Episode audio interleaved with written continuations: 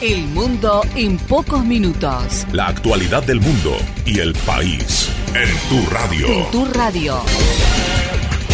Lo que está pasando En pocos minutos. ahora. Nacionales. Cayó la banda que extorsionaba supermercadistas chinos en la zona sur del conurbano bonaerense, una organización criminal liderada por sujetos de nacionalidad china que se dedicaba a extorsionar a dueños de supermercados de distintas localidades del sur del conurbano, fue desbaratada en las últimas horas tras varios allanamientos.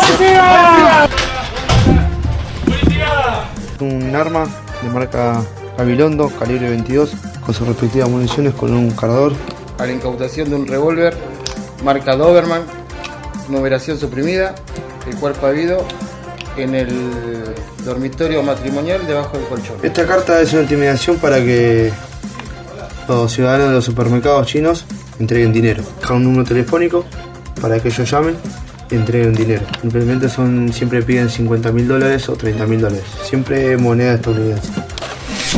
Deportes. Deportes. Chope Ávila recibe amenazas de muerte y su familia está bajo custodia.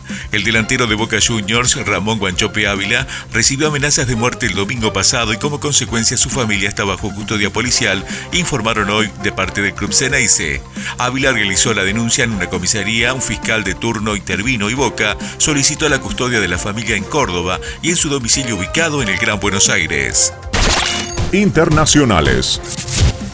Los kurdos dicen que Turquía bombardea una de sus posiciones en la frontera con Siria.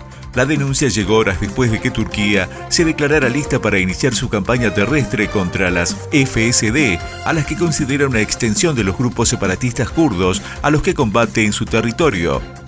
Combatientes kurdos sirios aseguraron que las fuerzas de Turquía bombardean desde ayer una de sus posiciones en el noreste de Siria, en medio de preparativos de Turquía para lanzar una ofensiva terrestre contra los kurdos cerca de la frontera turco-siria.